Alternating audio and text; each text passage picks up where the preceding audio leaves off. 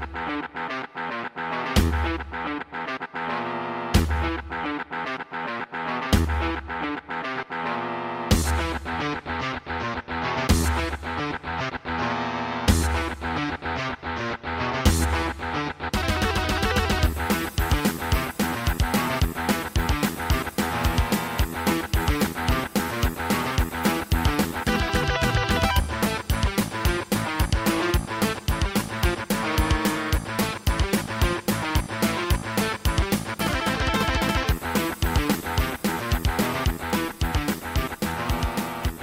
saludos, retromería amigos.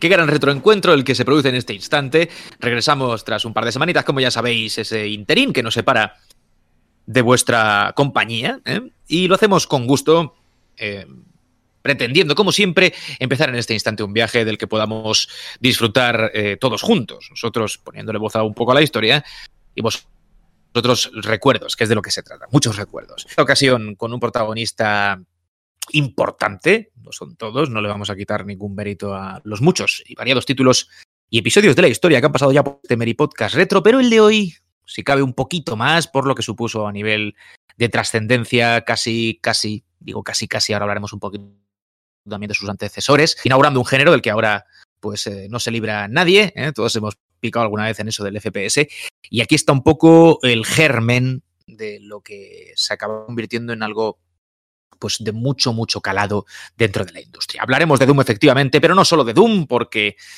no es eh, eh, protagonista un programa, pretendemos usarlo también como trampolín, más allá que podamos dedicarle bastante tiempo de nuestro eh, pues, espacio central, nuestra charla, nuestro coloquio, para recordar también otros juegos casi contemporáneos o que llegaron no muchos años después que vieron de esa fórmula y que no suelen aparecer, digo no suelen, que seguro que todos los conoceréis, pero que sí, si no, pues oye, eso que os lleváis, descubrís alguna cosita. Digo, no suelen aparecer cuando se habla de FPS histórico, parece que solo existe ID, de la que evidentemente vamos a hablar, y las eh, compañías un poco más cercanas ¿no? a esa comunidad del PC, donde el FPS pues, tuvo su, su, su, incipiente historia en los, en los primeros 90. En fin, no me quiero enrollar mucho, dejad que os presente al resto de compañeros habituales ya por estas lides. Fran, te saludo en primer lugar. ¿Cómo estás, tío? ¿Qué tal? Muy buenas, Juan. Reto saludo a ti también. Me gusta lo de usar la coletilla retro. Es muy, muy ochentero. Es muy ochentero cuando había una coletilla y, por ejemplo, cuando era Super Nintendo, pues todo, todo era super. Todos los juegos eran super. Y o luego se puso de moda también ciber, con ponerle ciber a todo. Todo era ciber algo o ciber no sé qué. Muy, muy, muy, nostálgico. Me, ha gustado el detalle. Y nada, un abrazo muy grande a todos nuestros seguidores.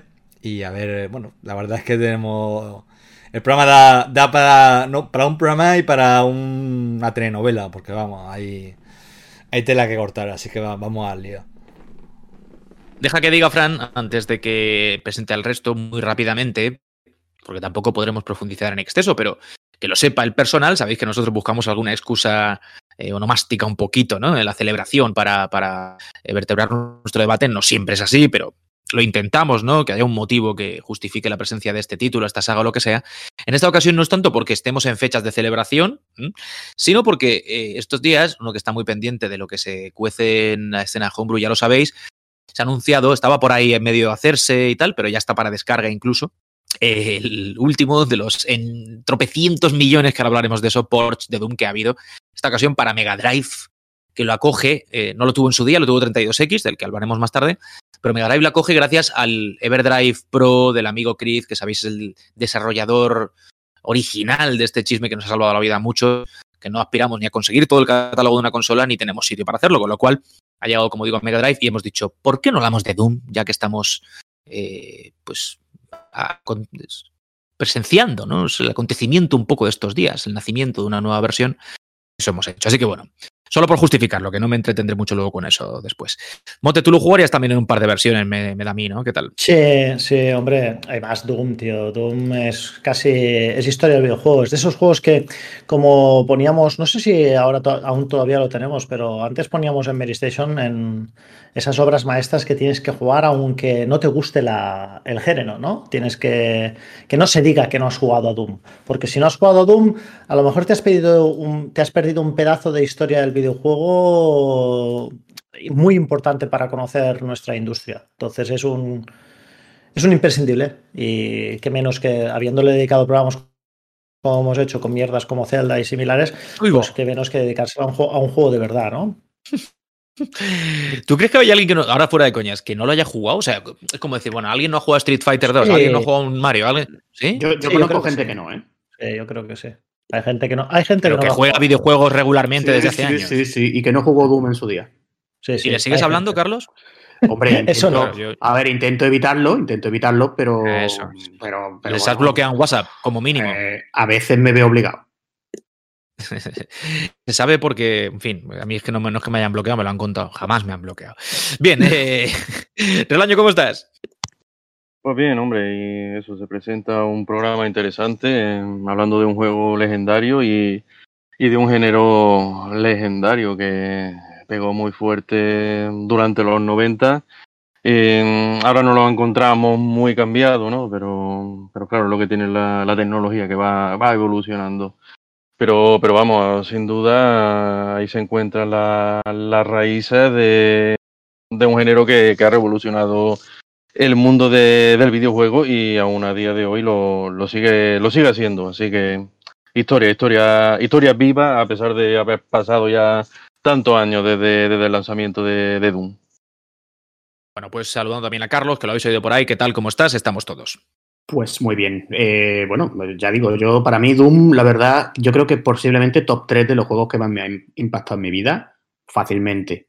Es posible que jugar jugase más a Wolfenstein 3D, pero, pero, pero el impacto de Doom en su momento era una cosa tan tremenda que, bueno, yo creo que solamente. El, otro día, precisamente con el 30 años que hacía de Street Fighter, puse algo en Twitter y, y decía que los, los, tres juegos que más me habían impactado a mí eran Doom, Street Fighter 2 y Legend of Zelda Ocarina of Time. Pero bueno, Zelda ya hemos dicho que hoy no vamos a hablar de ello. Así que nada, nos ponemos con Doom.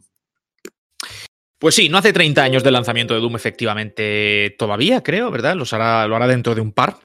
Estamos en los 28, pero es un juego que no justifica cualquier momento. Eh, si se habla de él, está perfectamente justificado por lo que supuso, decíamos. Eh, yo iba a aportar, fíjate, tú decías que te marcó un montón. A mí, en su momento, no tanto, ¿vale? Porque yo no era usuario de PC como para poder disfrutarlo en, pues eso, en el lanzamiento. Pero sí que, sí que pude hacer lo propio con Wolfenstein gracias a mi vecino, que tenía un PC bastante potentillo para el momento.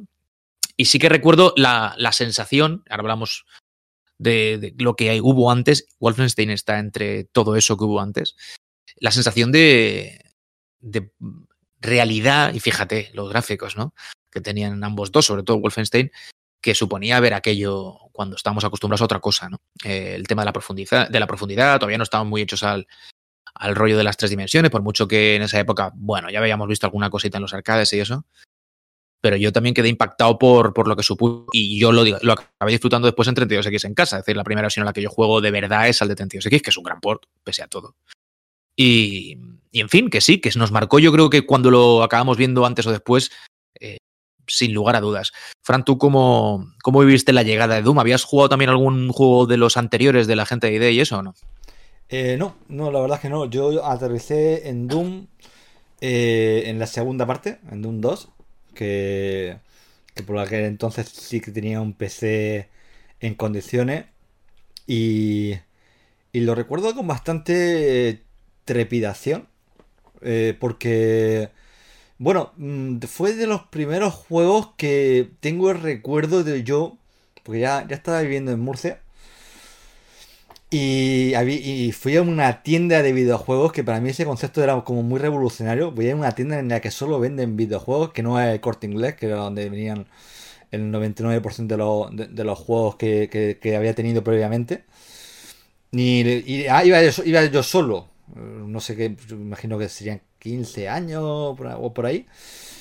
Eh, iba yo solo a una tienda de videojuegos a comprarme un juego con mi dinero. Era como así muy fíjate, fíjate con la, las cosas, era una, como muy un momento in, interesante y además recuerdo Iniciático, un momento iniciático. Sí, fue una, un, como un paso más en, en, en, mi, en mi senda de la vida.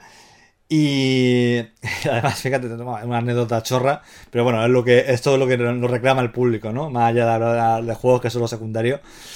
Eh, recuerdo que estaba con la duda entre Doom 2 y eh, otro juego, que no me acuerdo cuál era. Y yo soy muy, yo soy muy, muy indeciso. Y en ese momento, pues más todavía, porque era un dineral, era mucho dinero. Y yo lo tenía como la gran decisión de mi vida. ¿Qué juego de los dos me iba a comprar? Y era una tienda mm, pequeñita, con un señor mayor atendiendo. Y yo creo que me tiré, y me tiré dos horas. Porque le pedí. Ese señor era Pep Sánchez. ¿Te, Imaginas, ¿Te imaginas qué gran qué giro, qué plot twist? ¿Sabes? No, no. señor mayor, ¿eh? En aquella época ya. Sí, sí, sí, correcto, correcto. Ah, era. No, no, no. Pero además, como tenía los juegos en vitrina y tal, pues le tenía que decir, ¿me puedes sacar este? ¿Me puedes sacar lo otro? Porque quería ver la caja, quería ver la contraportada. Eh, eh, el hombre tampoco era. A ver, tenía. No era desagradable, pero tampoco era la alegría de la huerta. Y creo que puse a prueba su paciencia porque estuve hasta la hora de cierre. Yo creo que estuve como una. una cuando ya me decidí entre dos juegos, estuve como una hora en con los dos juegos en la mano para ver cuál me llevaba. Y el hombre a punto de, cerrar, creo que estaba a punto de sacar la escoba ya para sacarme, para sacarme de ahí. Y al final me llevé, me llevé Doom. Y. Y bueno, no, eh, me gustó, muy impresionante y tal pero descubrí que, el FPS no era, no, era lo, no era lo mío. Y además, no, no solamente que el FPS no era lo mío, sino que además el eh, Doom 2 no es un juego de terror. Pero es un juego que, a mí me impresionaba, ahora supongo que ahora lo comentaremos, pues, no sé, un poco por todo, los efectos de sonido, nunca había jugado nada parecido, era como una experiencia muy, muy diferente a lo que yo estaba acostumbrado en el videojuego, tanto en consolas como en recreativas. descubrí que no era lo mío, pero al mismo tiempo me di cuenta de lo impresionante y de lo inmersivo que era. Y bueno, ya a lo largo de, de los años sí que he jugado mucho y ya, ya lo disfruto, aunque es verdad, es verdad que el, FPS en general nunca ha sido mi género, pero como habéis dicho bien al principio, hay juegos que no puedes dejar de jugar y Doom es, uno de ellos. Yo lo he contado alguna vez ya. Yo la primera vez que jugué al, Doom fue en casa de un amigo mío y él tenía... ¿El, de la pasta o qué? Sí, no, pero sí, el de la pasta, pero no el de la pasta hecha con. No, no, era otro. Era. Curiosamente, esto, esto eh, es curioso, pero el de la pasta, el de la pasta hecha de forma, digamos, transversal, era el primo de este tío, ¿vale? Pero esta tenía.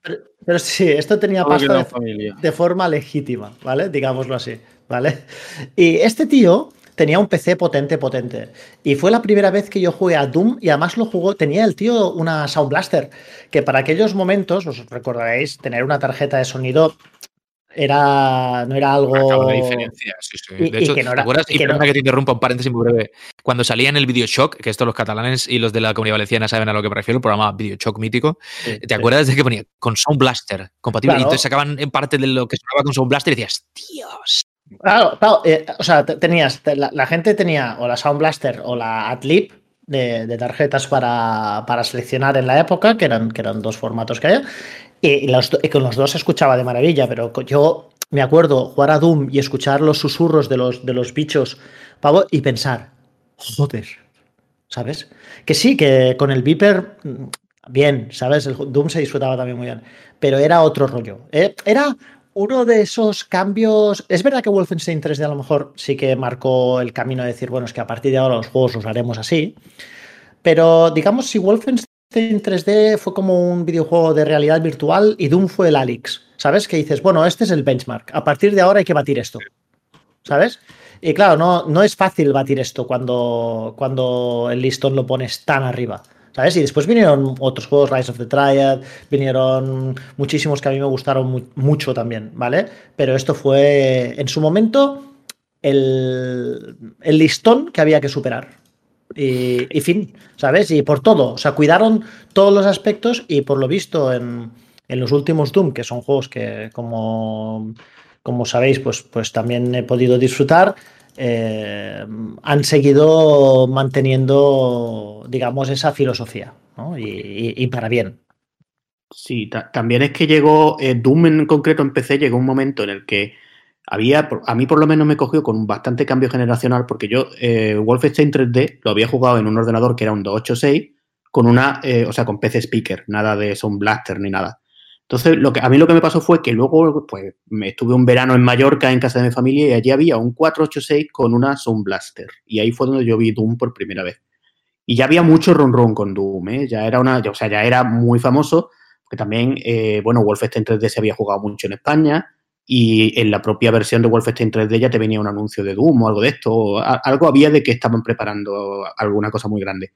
Y era como también eh, que de repente a nivel de texturas, sobre todo, pegaba un salto esto con respecto a Wolfenstein 3D, que era mm, pero una cosa realmente increíble. Y a nivel de sonido también, bueno, yo la verdad es que Doom no sé si lo escuché muchas veces en PC Speaker, lo escuché sobre todo en, con la Sound Blaster, pero es que era todo, era todo. Yo recuerdo también de Doom que hubo muchísima polémica, por supuesto, con la violencia, y me parece también que fue un poco punto culminante porque yo recuerdo que en España con Doom, en la prensa, se le dio mucha caña por el asunto de la violencia y luego a partir de ahí ya, como que, bueno, ha seguido habiendo oleadas, sí, claro, pero a partir de ahí ya se, mm, se olvidó un poco el tema, por lo menos durante un tiempo. Y mira que siguió habiendo juegos de ese estilo. Pero vamos, que, que yo con Doom tengo que, no sé cuántas horas le eché, es que fue una cosa realmente loca. Lo que también con, lo, con los CDs de las revistas que yo creo que tuvieron mucho que ver, porque la forma de distribuir de Doom, primero con la versión shareware y luego con la versión completa y luego con los mods, que eran verdaderos mods, no eran trucos, como algún usuario hace ahora, pues mm, es que era infinito. Porque yo me estaba teniendo niveles nuevos de Doom y de Doom 2, pues durante, estuve durante años jugándolo, a base de las revistas Micromanía, PC World y todo esto, vamos. Has dicho una cosa, perdóname, antes del año, muy rapidito, lo digo porque lo apuntemos. Eh, no es tema para hoy, pero me parece interesante que has dejado ahí cara una gota como tema. Es el, momento en el que la industria también da el giro hacia la madurez que cree hoy el videojuego. Es una cosa como muy. forma parte del paisaje, ¿no? Y nadie lo cuestiona ya, ¿no? Da la sensación de que se asocia a la infancia. Y esa época, la de Doom, es un poco la bisagra, yo creo. O sea que es interesante esto que has dicho porque me da la sensación que con Doom se da un paso de gigante hacia pues eso, una concepción del videojuego que ya no es un juguete, ¿sabes? Eh, el tema de la narración, la sangre ya como algo un poco estandarizado y viví Carmageddon, llevarse las manos a la cabeza. Yo viví Carmageddon y tú también. Pero porque, la, pero, porque la, propuesta, tío, es otra. Pero yo me refiero lo, lo, que tiene que ver con la violencia como parte del desarrollo del título, es decir, que hay un poco de algo explícito sin estar matando zombies, ¿vale? Al final no estás matando abuelas con un coche, ¿no? Pero, pero sí que, que me da la sensación de que puede ser uno de los principales, no sé si Doom, pero sí esa época, y, seguro que la ha tenido que ver, culpables de que el videojuego pues diese un salto hacia la madurez eh, que hoy vive y que progresivamente en esos años fue ganándose, ¿no? Que justo antes lo sabéis, los 16 bits que están ahí todavía. Eh, viven los episodios un poco más de traca respecto de lo que eh, se consideraba normal o admisible a nivel de violencia en los títulos Mortal Kombat y todo aquello, ya sabéis, Night Trap. En fin, eso mm. está muy contado. Perdona, año que te he cortado, dale caña, tío. Pues vamos, el primer recuerdo que tengo de, Doom fue mm, de verlo en el kiosco, ¿no? Eh, dice Frank que le llamaba la atención por aquella época que existieran tiendas en las que solo se vendían videojuegos, pero también encontrarte en un, en un kiosco en el que en el que se vendían juegos, creo recordar que era la, la versión shareware, ¿no? Que tenía que incluía los primeros niveles a un precio a un precio reducido y me llamó bastante, bastante la atención. En, la época no era nada habitual. Luego, luego ya más adelante sí, eh, incluso sacaban colecciones de, de juegos de PC en, los, diarios, en fin. Pero mm, allá por el 93-94 no era, no era nada habitual, ¿no? Encontrarte con un videojuego a la venta en un, en un kiosco. Eh, yo incluso, incluso lo compré y mm, fui, fui jugándolo ocasionalmente cuando cuando podía, cuando se me presentaba la, la ocasión, porque por entonces no tenía un PC, hasta que ya en, en el 96 me, me compré la primera PlayStation y uno de los primeros títulos con, con, con el que me hice fue, fue Doom. Qué pena. Que además, sí, digamos que como conversión era, era mejorable, ¿no? Rascaba, rascaba bastante y no tenía todos los detalles en los escenarios, pero oye, te traía eh, el Doom y el Doom 2 eh, en, un, en, un único, en un único juego. Así que tenía ahí todo ese toda esa montaña de, niveles. Y eh, el sonido también lo, recuerdo pues al nivel de, del PC con, una tarjeta de, sonido, ¿no? Y ahí ya fue cuando, cuando al fin le, le pude dar a Doom a, fondo y recuerdo estaba jugándolo bastante, bastantes meses. Eh, incluso en todos los niveles de, dificultad, conforme me, me, iban pasando fases o capítulos, me lo volví a pasar en un nivel de dificultad superior y, vamos, eh, para mí es, un título de los que de los que sin duda marcan, ¿no? Eh, no solo marcó una, una, época, sino que también a todo lo que los que llegamos a jugarlo nos, nos marcó también y, la prueba de ello es la cantidad de, de FPS que, surgieron luego a raíz del éxito de, Doom y no solo en PC, sino en, todas las plataformas a vida, a vida y por haber. Bonito silencio. Recordando Doom. Estamos ahora recordando nuestros grandes momentos. Ha sido, ha sido al ratón. No, yo estaba esperando a ver si alguno saltaba. Eh, eh, antes decía que mi primer encuentro fue con el Doom de 32X. Digo, con, con, el juego propiamente dicho. Vale, yo sabía su existencia, pero como comentaba, no tenía un ordenador en el que poder jugarlo.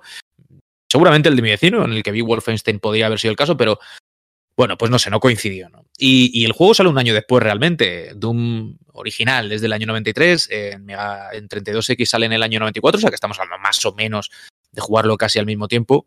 Supongo que el tiempo justo para que se considerase hacer el port, porque el título ya había justificado de sobra ¿no? El, pues, las posibles conversiones. De hecho, decíamos que se ha convertido a prácticamente todo sistema viviente sistemas muy minoritarios. 32X tampoco que tengo un catálogo muy grande, sin embargo, la conversión de, del lado en este de la seta famosa es, es muy buena. Es verdad que tiene un marquito ahí. Yo recuerdo que jugábamos para reducirle la zona de la carga gráfica, ¿no? Un poco con, un marco que le habían hecho ahí y tal, pero el juego es bastante solvente, se mueve a un frame rate interesante. Es verdad que con las prisas por el lanzamiento, porque tenían que cumplir con plazos por lo que he leído por ahí, la banda sonora es un poco meh, ¿vale? No, no es nada del otro mundo. El de Super Nintendo, por ejemplo, tiene una banda sonora bastante mejor, que llega un año después en el 95, pero en Atari Jaguar también hubo un Doom. Eh, 3D, por supuesto. muy, bueno, se ralentiza lo suyo, ¿eh? Sí, ese no es bueno. El de 32X sí lo es, es muy jugable. Yo lo disfruté, me lo pasé y es un juegazo. Pero el de Jaguar efectivamente tiene un frame rate bastante penoso. Pero bueno, como te digo, un Super Nintendo, que es una consola eh, pues justa a nivel técnico. Llevaba, un FX2, creo. Sí, llevaba un SBX y la forma de poder. Entiendo, es una conversión bastante, bastante curiosa, ¿no? Aunque no tiene las la texturas de, techo y de, y de suelo, pero, pero oye, sorprende y, también el precio que tenía ese cartucho era, era de, los, de los más caros de la consola, recuerdo yo. Sí, sí, sí. Pero bueno, eso que quería decir simplemente, que, que, eso, perdóname, muy rápido, Carlos. Sí, sí. A, a tal punto ha llegado a, todos los sistemas, o casi, que estamos hablando de máquinas que casi no tienen títulos que recordar y Doom está ahí, ¿no? O sea, es que Doom es un juego ubicuo. Sí, pero que de todas formas, en su momento, también hay que verlo muy, muy mucho como una cosa que consolidó el PC Gaming hasta un nivel superior, porque es que esto ya sabéis que de software estaba en ello desde hacía tiempo y tal. Pero es que eh, hacía falta un PC potente, porque ya lo que yo decía, yo tenía un 286 y luego un 486. Cuando tuve el 486, ¿eh? entonces pude jugar Doom en condiciones, porque eso del marco para hacer la pantalla más pequeña, eso estaba en la versión PC de Doom. Tú lo podías poner, lo podías, si tenía un ordenador menos potente, pues ibas poniendo el marco, ¿no? Entonces, que eso tenía sus trucos, pero que era un juego que, que hizo avanzar a nivel técnico la cosa mucho, porque solamente con las texturas que tenía, el tamaño de los niveles y demás, pues fíjate cómo consola como la, la PlayStation, que era una la consola puntera del año 94, posterior al juego, se las vio y se las deseó para mover eh, Doom. Y no hablemos de, la conversión de Saturn, que me parece que es todavía más penosa. Por lo menos eh, esa no la he visto, la verdad. La tengo, creo que la tengo por ahí metida en algún flash de Saturn, pero ni la he puesto. Y bueno, y cuando ya hicieron cosas mejores fue cuando, cuando lo trabajaron a fondo con el Doom de Nintendo 64, que es un juego que a mí me parece muy bueno, pero, eh, pero ya es otra historia. Ya, es otra historia es otra historia distinta, tiene otro diseño de niveles, tiene otro tipo de... es otro juego diferente. Pero bueno, que, hacía falta un PC potente con una Sun Blaster en ese momento. Yo ya digo, yo tuve un 486 que utilicé para Doom y todos los demás juegos que vamos a hablar hoy y yo ya no volví a cambiar de PC, pues a lo mejor en cuatro años o por ahí. Y lo curioso también es que mm, Doom no deja de ser un juego en, en dos dimensiones, ¿no? Solo que la verticalidad. la perspectiva y todo eso, eh, parece, parece que no, pero, pero vamos, que en realidad no, digamos que no tiene diferentes niveles o diferentes pisos en los que subir o, bajar. Eso es una, trampa. Eso es una trampa. De hecho, hasta, hasta Quake, eso prácticamente no, lo vimos, ¿no? El hecho de que es un juego hecho en 3D porque la perspectiva, digamos, el juego está hecho en 3D, pero el juego se juega en un solo plano, que es el plano horizontal. Y de hecho, cuando hay una cosa que sobresale un poco, el, el o sea, se, se, mueve automáticamente, ¿no? Eso es, verdad, no deja de ser verdad, pero no creo que no. Hoy entendemos, evidentemente, el shooter lo entendemos con libertad completa del mouse, ¿no? Pero en la época, el año, aún así, Doom supuso un avance muy importante. Es verdad que hoy, hoy en día sería, sería concebir, o sea, sería un paso atrás gordísimo volver a, un, a una cosa en dos dimensiones. Pero, tío, es que no, no, se puede negar que lo que nos trajo Doom en su momento, tío, fue algo. Es que lo nunca visto. Es que lo nunca he visto a nivel jugable, a nivel. a nivel de ese primer momento en el que mm, el, demonio que, lanzaba bola de fuego te, lanzaba una bola de fuego y veías cómo venía hacia ti, eso, eso se te quedaba marcado, vamos. Y que todavía tiene, la, tiene todavía la mejor arma de la historia, que es la escopeta de doble cañón. Esto todavía no se ha superado. Correcto. o sea, es así. O sea, tú puedes decir, no, porque, porque acá hay muchos juegos que tal. Sí, sí, sí, sí, sí. No te digo que no. La Big Fucking Gun. Eh, aparte de la Big Fucking Gun, ¿vale? Que evidentemente esto se ha, hecho en muchos otros juegos y se ha parodiado todavía más juegos, ¿vale? El hecho es que, mm, o sea, la escopeta, la satisfacción que te daba la escopeta de doble cañón es que esto todavía no se ha. Es que no se ha superado. no se ha superado. No se ha superado. Además, bueno, la escopeta en el Resident para reventar cabezas, ojo, que también es un placer. déjate, déjate estar. O sea, ese. No sé, yo no sé qué tiene el brum. ¿Sabes? Ese golpe sordo, ¿sabes? Que tenía la escopeta de doble cañón cuando a uno de esos bichos alados, alados, de, las clásicas albóndigas rojas. Que Los capodimon, ¿no? Sí, te ponías en, a melee y hacías ¡bum! Y petaban, tú decías, pero bueno, esto es que esto es insuperable. Además, era exactamente lo que necesitaba el juego, ¿eh?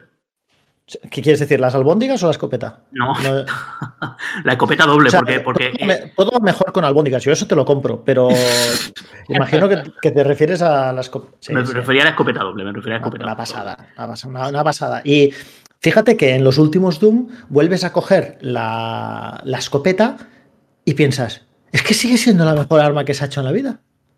O sea, Admito que la escopeta que salían los justicieros era difícil de superar, ¿vale? Porque era una escopeta... marcó de los Hombre, a ver, pavo, era, era, una, era un arma que daba igual donde disparases de la pantalla. O sea, matabas al enemigo. O sea, pavo, que, ¿sabes? Estaba rotísimo eso. Pero después de esa, de esa arma, de hecho, hice, cuando hice el top de armas de, yo recuerdo hace muchos, muchos años, alguien hizo un top de, un top de armas. Era uno de los más antiguos, Fran. Igual tú te, tú te acuerdas. Igual sería, voy a decir un nombre, igual era Santiago Lamelo, ¿vale? Por decirte un nombre antiquísimo, ¿vale? Pero igual era Xavier. O sea, fíjate, de, la prehistoria de Medistation te estoy hablando. Y yo rehice. Como que la prehistoria, Javier sigue con nosotros. Ya, pero es prehistórico, pero cuando Javier escribía textos de videojuegos, de artículos de videojuegos, no de hardware, o sea, te estoy hablando de algo prehistoriquísimo, o Santiago Lamelo, ¿sabes? Sí.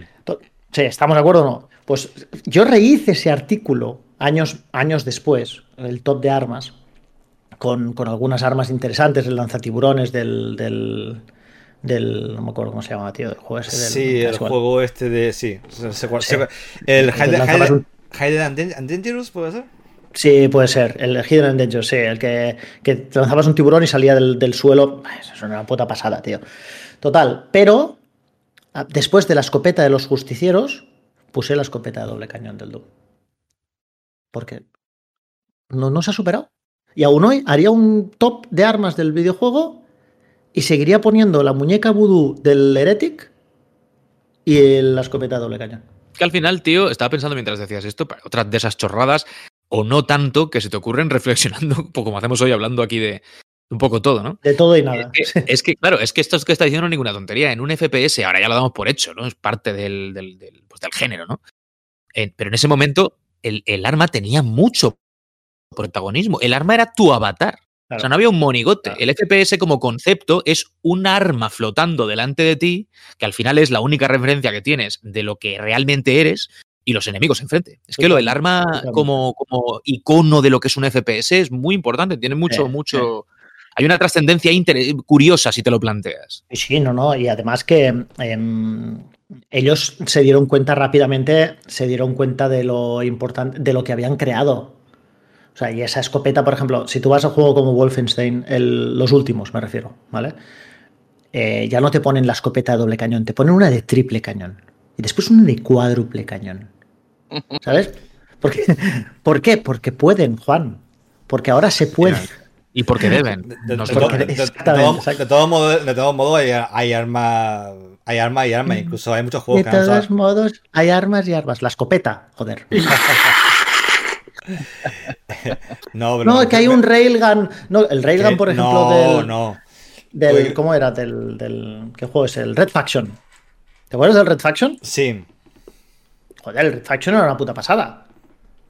¿Os acordáis de Red Faction, no? El, sí, Red Faction tenía la, destrucción de escenarios que tenía. que lo podías destruir todo, podías ser creativo a la hora de destruir las cosas, pero el, Railgun, tenía, la, visión secundaria del Railgun era que tú podías ver a través de las paredes. Mm. O sea, tú podías ver a los enemigos a través de las paredes. Y cuando jugabas multiplayer, la gente te pegaba con eso a través de las paredes y te cagabas de miedo. Pegabas un salto que te cagabas. Porque claro, te pegaban de, la nada, o sea, de, la otra punta del, del mapa atravesando las... O sea, se han hecho grandes armas. La escopeta no se ha, mejor, no, se ha superado. No, lo, que te iba a comentar es que, es que efectivamente, estoy totalmente de acuerdo que la escopeta de doble cañón es, la leche, pero es que ha habido muchos juegos que han usado escopetas o incluso armas más, más, más bestias y tal, y muy poco han sabido reproducir las sensaciones el impacto, el, el sonido, la, la, el, cómo te sentías poderoso.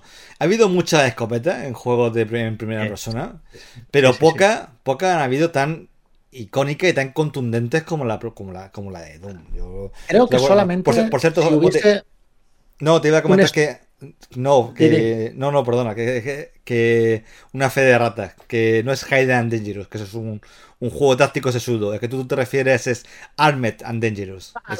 eso es, sí, el es verdad que es un juego de sigilo. Es el del juego pues del. El, ese, exactamente. Solo, solo decir que a lo mejor, por ejemplo, esto Juan seguramente está de acuerdo. Si un estudio español hiciera un juego tipo Doom, en lugar de una, de una escopeta pondría un trabuco. como dio ¿vale? Y a lo mejor un trabuco sí podría superar a la escopeta, porque es el mismo concepto de la escopeta, pero muy español. ¿Entiendes? es mucho más bestia. hablando, de cosas, hablando de cosas españolas, eh, con. Bueno, Curro Jiménez FPS, lo voto por ello. No, pero hay el universo. Eh, bueno, como sabéis, el Doom, una de las cosas que también ha aumentado, le ha dado su longevidad, es la cantidad infinita de mods, de mapas, de configuración con y yo recuerdo en la época era muy conocido uno que te cambiaba los, sonidos por por ruidos que hacía chiquito, era, un clásico mucha gente se lo instalaba y iba jugando a Doom con te das cuen y todas, todas esas cosas así que eso eso no, no, muchos juegos tampoco por la, no tenemos tan lejos eso lo digo por lo que dices, Fran, de la comunidad. O sea, en ese, yo no era pecero, insisto, y evidentemente en consola eso faltaban siglos todavía para que llegase algo parecido a una comunidad en torno a un juego, pero en PC igual había algún otro ejemplo y puede ser que alguien de los que nos escucha diga así, si yo, pues, eh, no sé, le metía creativamente a este o aquel título. Pero creo que Doom es de los primeros seguramente que fomentan un poco eso, ¿no? Y que, y que generan, si queréis, el, tráfico de, de mods y de eh, versiones, entre comillas, hechas por la, por la comunidad de, los niveles y todo eso. Yo creo que eso también hay que destacarlo de lo que aportó. Más allá de la ambientación, que por cierto, lo hemos ido diciendo entre líneas, pero para mí lo más importante de Doom, fíjate lo que te digo, por encima de todo lo demás, hasta a nivel jugable, es la ambientación. Eh, te hacía sentirte realmente dentro del juego. Y eso no era, no era fácil en una época en la que todavía el videojuego era un poco la versión interactiva del dibujo animado, ¿no? Y Doom era apostaba por el realismo, o sea, no, no, no es eso tampoco, ¿eh? A mí otro de los, de los aspectos que, me maravillaba era el diseño de, niveles, que eran, vamos, eran unos, niveles magistrales, con estructura laberíntica y, repleto de, secretos por, por todas partes Eh, incluso había, en muchas ocasiones te encontraba en una, en una sala desierta, ¿no? Y iba andando por ahí o, o haciendo lo, que fuera o le pulsaban un interruptor y se abría una puerta secreta y cuando, cuando volvías sobre tus pasos te encontraba ahí a un montón de, de enemigos que además dispuestos de tal manera que, hasta te daban un susto ¿no? al verlo al verlo aparecer porque no, no te lo esperaban ¿no? Y, y también la, la estructura de, las llaves de colores que tenías que ir consiguiendo llaves de colores para abrir nuevos nuevos caminos dentro del nivel que, que también se podría se podría ver como algo típico ¿no? de los de los Metroidvania, ¿no? Eh, que tiene ahí eh, el escenario laberíntico grandísimo con muchos caminos, caminos cortados que a los que solo puedes acceder, digamos, consiguiendo ya el objeto, el objeto concreto.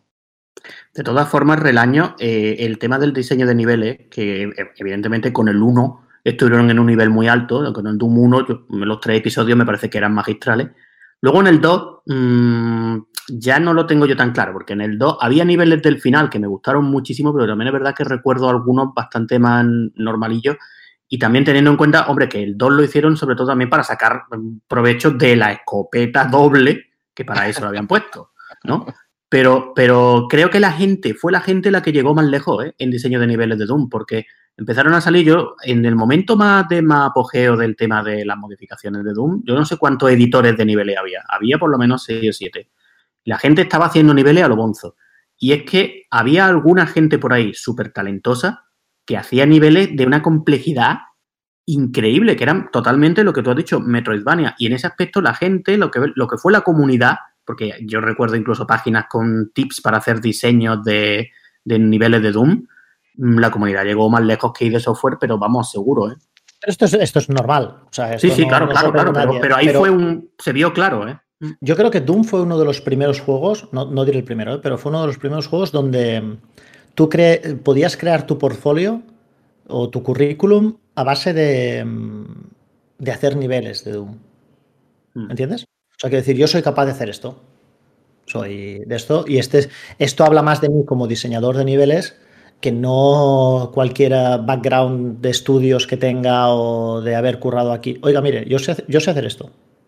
Y esto está muy bien. Eso, a mí siempre me ha parecido muy bien que los juegos permitan entre... Eh, que algunos juegos por lo menos permitan eh, la función de poder cacharrear mmm, un poquito en, en, su código y hacer o tener editores y, eh, editores y estas, y estas mierdas, ¿no?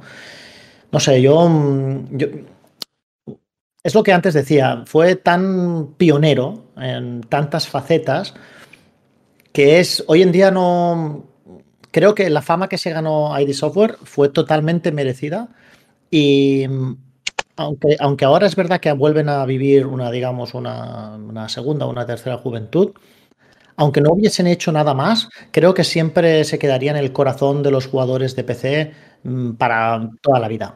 O sea, por menos de los viejunos. Evidentemente, si tienes, pues hoy tienes, eh, no sé, 15 años y, no hubieses jugado a los Doom actuales, pues a lo mejor te digo ID Software y me dices, ah, ok, boomer, ¿sabes? Pero, pero para los de antes, joder, es que, claro, fueron antes y un después. Entonces, siempre recuerdas estos puntos de inflexión y es bonito, ¿no? Incluso como empresa, ¿no? Si, por ejemplo, si eres Carmack, en, en este caso, pensar, hostia, yo fui muy influyente para un, en un momento determinado de mi, de, de mi vida y para, un, para, para, el PC a lo mejor y también para la industria del videojuego en general. Por cierto, que esto, esto no, mm. no, que, que esto sería... Me acabo estaba antes Mote hablando de, de Santiago Lamelo eh, que era uno de nuestros clásicos de, de, la revista. Y estoy seguro, bastante seguro que no es él, porque él era muy de Epic y era muy de, muy de Unreal. Que esto es otro, de, este es otro debate que algún día quizá. Pero Unreal sea... cuando Quake, no cuando claro, Doom, ¿sabes? Sí, sí, no... sí, pero, pero él era muy, muy. Como que IT era lo establecido y él he apostaba. Dicho, he dicho Santiago Lamelo sí, yo creo, para yo creo... que a la gente no le suene nada, ¿sabes? O sea...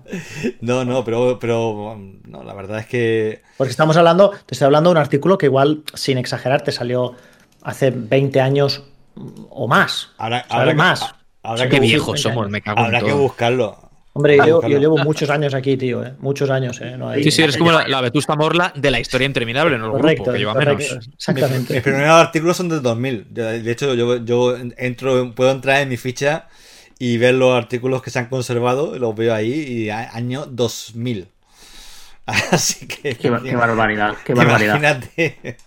Madre mía. Madre mía, que en el, 2000, en el 2000 parecía que vivíamos en el futuro, madre mía. No, bueno, tú el año, hacemos aquí un poco de sacada de currículum. ¿Tú el año cuánto, cuánto empezaste a colaborar con Mary, por curiosidad?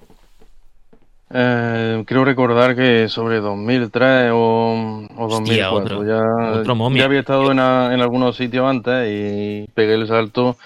Creo que lo, eh, lo primero que hice fue un, un avance de, del Gunstar Heroes de la, de la Game Boy Advance. Y wow, qué bueno, tío. No está, no está 2007 por aquí. Yo empecé con los textos de la consola virtual de Wii, tío. Cágatelo ahorita. Mamma mía. Bueno, de yo, soy, yo, soy, yo, soy, de dos, yo soy de noviembre de 2000, ¿eh? Creo, o, o 2001. O sea, una cosa una cosa, o sea, no soy un chaval tampoco, ¿sabes? Yo, llegué, yo creo que des, creo que después de Fran, eh, ahora mismo el más viejo soy yo. Madre de Dios. Sí, sí, pero claro. Carlos, yo 2013, es que soy, o sea, soy muy viejo. Y, eh, aquí el becario Forcada. Eh, Forcada 2013. De... de todas formas, hay una historia, ya que estáis aquí sacando historias raras, hay una historia muy, muy chunga, porque Medistation se fundó en qué año? En el 97. 97, vale. Pues en el 97 un anterior coordinador editorial de la revista a mí me dijo que si quería hacer un análisis de no sé qué y luego me, me, varias veces me dijo de hacer análisis en Mediastation en el año 97. Lo que pasa es que en ese momento pues yo estaba en otras cosas y, y no lo hice. Y luego pues muchos años después volvió a salir la, la, cuestión. O sea, pero que yo podría haber entrado en el 97 en esta casa. ¿eh? En fin, cosas, eh, videres, que decía aquel. En fin, perdonad un poco el paréntesis. No, yo, yo iba a preguntaros, porque estamos hablando mucho de Doom como juego eh, trascendente, etcétera, etcétera. Y antes de que pasemos a otros FPS eh, que también han tenido su momento a nivel personal para nosotros y que no suelen ser a lo mejor eh, citados en la primera línea de fuego, ¿no? ¿Qué versiones habéis destacaríais o os han llamado la atención por raras, por curiosas? En fin, no sé qué, como está tan versionado, me, gustaría que me contases, no sé, alguna anécdota que tengáis con respecto de alguna en concreto. Que eso es interesante, porque Doom seguro que lo hemos trasteado en más de un sistema, ¿eh? Yo, creo que como lo de la impresora esa en la que estaba Doom, no hay nada. O sea, que, que, Doom funcione en una impresora, en el sistema operativo de una impresora, me parece ya lo, lo nunca visto. Oye, ¿esto se debe a alguna especie de cosa un poco de reto que se ha convertido casi en un meme? ¿O es porque el, el juego por lo que sea se presta? Sí, sí, a... es, es prácticamente así, ¿no? Es una especie de, de reto de en cualquier, digamos, dispositivo que, te, que, cuente con algo de tecnología, hay que hacer correr el Doom, aunque, aunque sea una, una nevera o un microondas o, o qué sé yo. ¿Por qué Doom? ¿Es por algo en concreto? ¿Porque alguien lo hizo correr originalmente? Yo qué sé. Porque estará el código disponible. Yo creo que, yo creo que es un meme, tío. O sea, que decir, bueno, es el, es el, juego. Yo, te podías haber puesto cualquiera, pero escoges Doom porque, por lo que supone, ¿no? Por la, la. O sea, por la simbología que tiene el hecho de ser el FPS de referencia y el, el, lo que antes te decía, el listón, ¿no? Pues hago el Doom y ya está. ¿Sabes? Y, y dentro de, de 15 años cogerán, yo qué sé, Skyrim, ¿sabes? Yo qué sé, o, o, no sé, o Red Dead Redemption, yo qué sé, ¿sabes? O GTA V, ¿sabes? Juegos que hayan tenido muchas versiones a lo largo de, de la historia, pero vamos, a mí me parece bien, ¿eh? Que sea, es bonito. Claro. Es un homenaje bonito. Sí, sí. Yo, sobre conversiones, a mí me, me impresionó sí. mucho en su día la de Game Boy Advance. Porque lo veía como muy. muy el, ese típico pensamiento de que no ves eh, que es una portátil y las portátiles, como que ver Doom en una portátil, obviamente pues, la, las portátiles dieron un salto importante y ya como que no impresiona tanto, pero como que era algo fuera de lugar, muy revolucionario. Además, la versión de Game Boy Advance era, era técnicamente muy, muy notable, muy bien hecha. Y yo la recuerdo con de impresionarme cuando la vi, sí. Yo, eh, yo sobre todo la de Super Nintendo, ¿no? Eh, vamos, sobre todo por, por lo que sorprendía por la máquina que era, ¿no? Aunque sí, tenía um, chip de mejora en el, cartucho para, para, que la consola pudiera, digamos, gestionar todo, todo aquello, pero, pero oye, sorprendía verlo ver en una máquina de, de 16 bits, digamos, una conversión de, de, un juego para, para ordenadores potentes de la, de la época, ¿no? era algo que no muchos no mucho hubieran pensado que, que pudiera hacerse realidad ahí. Oye, y por ir ya un poco, no cerrando el tema Doom, que va a estar de fondo, evidentemente, por, porque el tema parte de él, ¿no? Pero por ir eh, ampliando horizontes, ¿cuáles son los juegos que recordáis jugar, a ver, o haber jugado inmediatamente después de Doom o de forma un poco eh, sincrónica, ¿no? ¿Cuáles serían los, los títulos que, pues mira, yo justo después de Doom o en la época en que estaba por ahí, yo estaba empezando a darle a tal, ¿no? Yo, yo, creo que sobre todo al que le dimos todos mal así de forma al mismo tiempo fue Duke Nukem 3D. Que es que ese juego también llegó en un momento en el que había ya que empezar a evolucionar las cosas, porque claro, el de software, el, el, engine que movía esto, que era el de Tech 1, eh, fue evolucionando también. Y a medida que iba evolucionando le iba metiendo cosas, pero también necesitaba un poquillo de competencia. Y Duke Nukem 3D era un juego que teniendo muchas cosas parecidas, pero es verdad que tenía más resolución, también hacía muchos trucos con lo de lo que había hablado antes, de que en realidad la sensación de 3D no existía porque no existían habitaciones una encima de otra y todo eso. Pero como mucho truco encima y aparte también a nivel jugable estaba muy bien. No tenía la escopeta doble, la misma sensación fantástica de la escopeta doble, pero también empezaron a sacar un montón de mods, un montonazo, un porronazo de niveles y el rollo gamberro del protagonista y todo esto, la verdad es que yo Duke Nukem 3D también le zumbé muchísimas horas. yo recuerdo de aquella época, digamos los primeros años después, sobre todo el, Heretic y el, y el Hexen, que, que, fue, que fue la secuela, que digamos era, era trasladar Doom a un, a un ambiente de fantasía medieval y, y el juego estaba, estaba bastante, bastante buenísimo, tío. Era una puta pasada. Además, tenía la muñeca vudú como arma, tío. Que tú apuntabas a un tío con la muñeca y empezabas a clavar la muñeca y el tío empezaba a perder vida y ¡ah! Era una pasada, una pasada el Heretic. O sea, era, era magnífico. A mí, yo recuerdo con cariño Rise of the Triad, que fue, creo que no, no sé si fue uno de los primeros que te permitía llevar dos armas al mismo tiempo. Y, y eso estaba, estaba muy, muy, muy bien, ¿no? Oye, el Dark Forces, el primero. Y ese estaba muy bien también, ¿eh? ¿Eh? A ese también, también le dio. Pero Heretic es que me lo has quitado y eso me jode, me jode que me quites estas cosas. Porque además te lo, me lo has quitado porque yo lo he nombrado antes, ¿sabes? Qué, mal amigo. No se hace. Te he leído, te he leído la mente, te he leído la mente. No te he leído, no, me, basta con que me escucharas, cabrón, que lo, lo he dicho antes.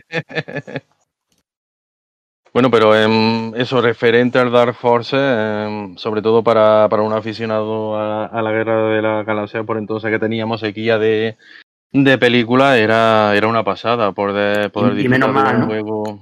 Sí, y menos mal por lo que vino después, pero bueno. Ese es otro tema, ese es otro tema. Me hicieron uno de Terminator, ahora estoy recordando, igual me estoy, me estoy. A mí no me suena. Sí, sí, sí, sí, sí. creo que, sí, creo que sí. De Terminator también, también uno, Un FPS con Terminator, sí, vamos, pero segurísimo, ¿eh? No me recuerdo quién lo hizo, pero yo recuerdo jugar alguna cosa así, ¿eh? O sea, pero casi seguro. Y me sabe mal porque es una de esas cosas que me habría gustado en su momento trastear. Pero de Robocop sí hay uno, así en medio poligonal y tal, que es un poco ñe, ¿sabes? Eh, bueno, está por ahí. Había otros dos que son un poco posteriores, ya posteriores a Quake porque Quake también supuso otro cambio muy gordo, también de software, pero había dos que eran el Shadow Warrior y el Blood, el Blood, que también eran un poco en la línea de. Buenísimo el Blood, pero, buenísimo. Hostia, puta, qué, puta rabia me da no acordar, no ser yo el que se acuerde de estas cosas. ese juego yo a Blood ah, también fuerte. ¿eh? el Renner Rampage, ese también era era, buenísimo también, sí, sí, sí. Clásico, sí. El Blue es que estaba muy bien diseñado y los, enemigos estaban muy chulos. Lo tenía todo. Ese juego era un, pero vamos, una verdadera pasada. El Shadow Warrior también, que con, también te hacía mucha gracia con las frases que soltaba el protagonista y todo eso, que ahora ha vuelto a salir, porque hay ahora otras nuevas, creo que hay dos juegos nuevos. Sí, sí, hay dos juegos y viene, viene de camino un tercero, oye, y los dos juegos son buenísimos. Bastante ¿eh? bien, sí, sí, es que ahí estuvieron también, bueno, o sea, es que hubo ahí al, torno, en torno a Doom, es que una cantidad de juegos bestial, porque hay otro, el Strife, Strife, que era también hecho con el motor de Doom, que intentaba ser así un poco más RPG, porque Hexen y Heretic al final era first person shooter con un inventario, pero esto, y esto ya sí intentó pues ser más bien RPG, con más historia y demás, y no les salió. Ese juego no, no sé si lo sacaron en poco tiempo o qué fue lo que pasó, pero a pesar de que técnicamente era un poco como Doom y eso, pero nada, nada, no funcionó nada. Sí, Yo el año 96 lo digo, digo, lo digo siempre que sale la oportunidad porque es que me, me encantó y me sigue pareciendo maravilloso. Hablamos de la ambientación de Doom y, y, ambientación por un tubo, aparte que el juego técnicamente estaba muy bien, el Alien Trilogy de PlayStation, de la primera Play, que para mí fue un poco el acceso al, FPS, supongo que para mucha gente también, ¿no? De forma solvente. Antes, como había dicho, mi única experiencia en casa realmente había sido el, Doom precisamente de 32X, pero con la Play hay una posibilidad y no de acceder a títulos que está muy bien y este lo estaba, y a nivel de ambientación era increíble. O sea, tenía eh, ese rollo inmersivo con el FX que te hacía pasarlo verdaderamente mal. ¿eh? O sea, que eso también es destacable, aunque verdad que es mucho más pues es mucho más, ¿cómo decirte?, mainstream si quieres, ¿no? Primero porque tira de la franquicia que ya de por sí es un, punto a su favor y, atrae la franquicia de, Ridley Scott, pero luego porque el juego está muy chulo, tío. La Trilogy está muy guapo. Sí, se lo, se lo curaron bastante y bueno, aunque no... Pocos lo llegaron a jugar en su época, eh, el primer Alien vs Predator de, de las Jaguar, porque yo desde luego no conocía a nadie que, que tuviera la consola, pero pero oye, lo, probándolo ya posterior y en, emulador y todo eso, eh, es un título que sorprende eh, para el año en el, en el que salió. Eh. se le ven, se le ven cosas, cosas muy buenas y, vamos, y la jugabilidad que te cambia completamente según te escojas al Marine, al Alien o, o al Predator todo, vamos, que todo lo que tuvieron los, títulos posteriores que sacaron de, Alien vs Predator, muchas, muchas de esas características ya estaban, ya estaban en el juego de, de Howard. Mm, le falta un poco de, fluidez, pero es muy, muy chulo, tío, vistoso que flipas ese. Eh, yo creo que de lo poco decente de Jaguar, ¿eh? Fíjate, y es decente sobre todo a nivel gráfico, porque es lo que digo, que no se mueve muy, muy allá. Es triste, ¿no? sí, pero, pero eso. Y Alien vs Predator luego tuvo uno, eso ya fue mucho después, ¿no? El Alien vs Predator 2, este que hubo en PC, que era también, ese llevaba al extremo todo y ese era muy, muy bueno, pero bueno, eso ya es un juego muy posterior. Pero lo que digo, no sé qué opináis sobre Quake 1, porque al final, con Quake, que es del 96, estuvimos ahí mucho tiempo también, que, también fue un juego que pretendía revolucionar mucho la escena de PC. Eh, ya casi que te estaba exigiendo una tarjeta aceleradora gráfica, las primeras tarjetas Matrox, aquellas que ve por ahí y todo eso. Y bueno, a mí, no, por supuesto, no me causó ni la quinta parte de impresión que, que Doom, pero bueno, también estaba ahí, ¿eh? También mucho con el multiplayer, a nivel de multijugador evolucionó mucho las cosas, no sé. Parece como que el Quake 1 se ha quedado muy atrás, a pesar de que luego la saga ha sido muy importante. Y, en cambio como que Doom pues se ha mantenido un recuerdo lógicamente mucho más estable, pero que no sé, como que me parece que a Quake se le ha maltratado un poco. Yo, es el primero que probé en mi, primer PC en casa, es el, FPS con el que, digamos, lo estreno. O sea, ya había jugado en consola otras cosas, pero en, PC es el primero. Yo no sé si estaría muy de acuerdo con eso, teniendo en cuenta que Quake prácticamente mm, como que catapulta la escena de multijugador y... Eh, eso es, es por eso que se le reconoce básicamente. A lo mejor no a lo mejor por su enorme campo sí, ha tirado más por player, pero era por su verticalidad y por su frenetismo, mucho más que a lo mejor. Bueno, Doom tiene sus encuentros que son también muy frenéticos, que están muy bien, pero desde luego Quake, esa, esa verticalidad, esos múltiples pisos y desde luego el, lanzacohetes y el auge del competitivo. Y que ya era todo 3D también, que, que también había mucho salto ahí. Que en, en, definitiva, después, a ver, da un poco de rabia cuando pasan estas cosas, porque es como cuando veo un poco, y ahora voy a ponerle muchas comillas a esto, ¿no? Pero un poco Doom y Quake es un poco como Virtua Fighter y Tekken, que mm, los dos aportan una cosa distinta al género, ¿vale? Pero yo creo, por ejemplo, todo el mundo diría que Tekken es mejor que Virtua, bueno, que el primer Virtua Fighter, ¿estaríamos de acuerdo en esto? ¿O casi de acuerdo? Sí, sí, por supuesto, por supuesto. Sí, ¿no? Pero Virtua Fighter llega, pero Virtua Fighter, bueno, bueno, estoy aquí medio callado. Llega primero, ¿no? Sí. Claro. Entonces, eh, es más fácil para el que llega después, ¿no? Sí. Entonces, Claro, hay muchas cosas buenas que aporta, que aporta Quake. Pero claro, es que es más fácil llegando después de Doom. ¿No? Es bastante más fácil. sí, hombre, a ver, si a, Doom, a Doom se le reconoce diferente. que le, servir de pilar para todo lo demás. O sea, al final, claro, tiene cosas buenas propias en sí mismo. pero... Yo no digo que la gente dice, bueno, pero era mejor Quake. Bueno, pero ahí yo lo pongo con un asterisco. ¿sabes? Porque sí, bueno, pero claro, eh, es más fácil, es más fácil, eh, tuvo cierta ventaja, en mi opinión. Bueno, lo que pasa es que, lo que, pasa es que también lo, damos un poco por sentado, pero, pero el 3D que ofrecía Quake, eh, esa introducción poligonal, había más juegos poligonales coetáneos, pero la tecnología era, es que, vale, los dos comparten perspectiva, pero son juegos muy diferentes en cómo están, cómo están hechos. Y yo creo que Quake fue técnicamente muy revolucionario, tanto por el, por el propio motor del juego, como por toda la infraestructura alrededor del multijugador y lo que permitió después. Yo, bueno, yo creo que el lugar tecnológico de Quake no... Yo, no lo discutiría personalmente.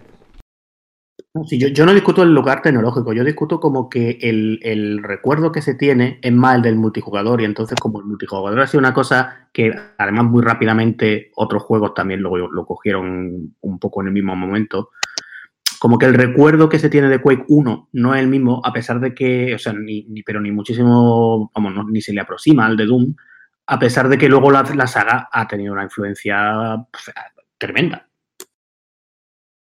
Y, Quake 2, que, vamos, ya lo mejoró en, todos mm. los, aspectos y ese juego también era una pasada, pero ahora ya, digamos, la última gran revolución que tuvo el género en, los 90 ya finales fue con, con Half-Life, que, que aquello ahí sí que ya podemos ver todo lo que, lo que hoy día se puede encontrar en un, en un FPS eh, moderno, ya, ya estaba ya en ese título que se lanzó en el en el 98, creo, quiero recordar. Eso, eso sí que fue una, una auténtica revolución a nivel tanto jugable como, como tecnológico que te, introducía bastantes bastante elementos como una, una física muy mejorada. Eh, recuerdo lo del lanzamiento de, de granadas, que hasta ahora, hasta entonces había intentado en, en el género, pero, pero digamos que no, no quedaba nada nada realista, ¿no? Y, ahí ya sí, ya sí que tenía ese título una buena física para,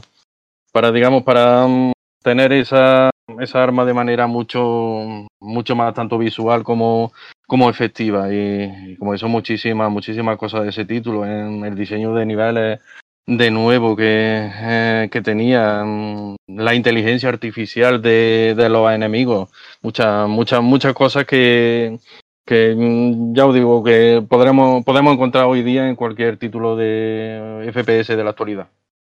Yo no, me gustaría dejar, porque a lo mejor no fue mm, una, cosa que rompiera todos los moldes y tal, pero no quiero irme sin hablar de Medal of Honor. También, también, también. Que, mm, hostia, popularizó la Segunda Guerra Mundial como, como género, ¿no? Es decir, bueno, vamos a hacer mm, cosas sobre la Segunda Guerra Mundial. Oiga, pero si nadie nunca ha pedido cosas de la Segunda Guerra Mundial. Y a partir de entonces creó escuela. Tío, porque Call of Duty, recordemos que es una saga que empezó como, como contendiente a la, a la saga Medal of Honor. Y hoy en día tenemos, entendemos que Call of Duty pues, es una saga completamente o sea, es otro rollo de saga, ¿sabes? Es, todo el mundo te habla de Call of Duty, o sea, es incomprensible el videojuego sin Call of Duty, no, nadie podría entender el mundo del, videojuego sin Call of Duty, pero Medal of Honor estuvo ahí, antes que nadie. ¿no? Sí, sí, se puede decir también que mm, el padre del género de shooter, de shooter bélico.